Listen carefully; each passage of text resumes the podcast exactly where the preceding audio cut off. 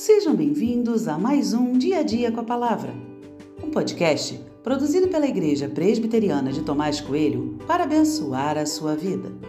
O título de hoje é Coisas importantes precisam de atenção especial e tem por base o texto de 2 Reis 25, 8 e 9, que diz: No sétimo dia do quinto mês do décimo nono ano do reinado de Nabucodonosor, rei da Babilônia, Nebuzaradã, chefe da guarda e servidor do rei da Babilônia, veio a Jerusalém. Ele queimou a casa do Senhor e o palácio real, bem como todas as casas de Jerusalém. Também entregou às chamas todas as construções importantes.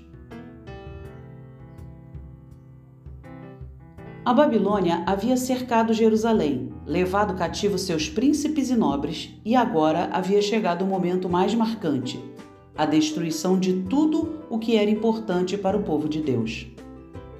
Quando falamos do cativeiro babilônico, podemos esquecer que não foi uma viagem de férias ou apenas a realocação de um povo em outra terra.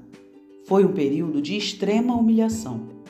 O texto deixa claro que os babilônios destruíram tudo o que era importante para o povo de Deus, principalmente o templo, sinal da presença e do poder de Deus.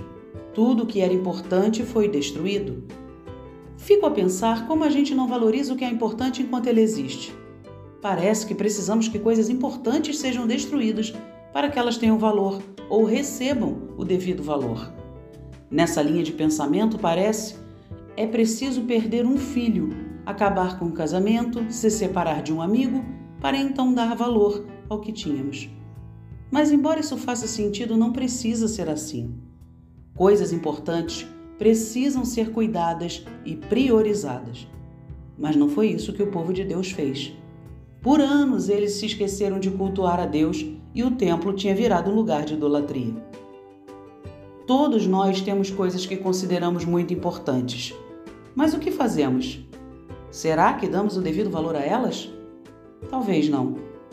É hora de realinhar isso e fazer o que é certo que coisas importantes ocupem um espaço importante em sua vida e em sua agenda. Do contrário, não chore quando elas forem destruídas.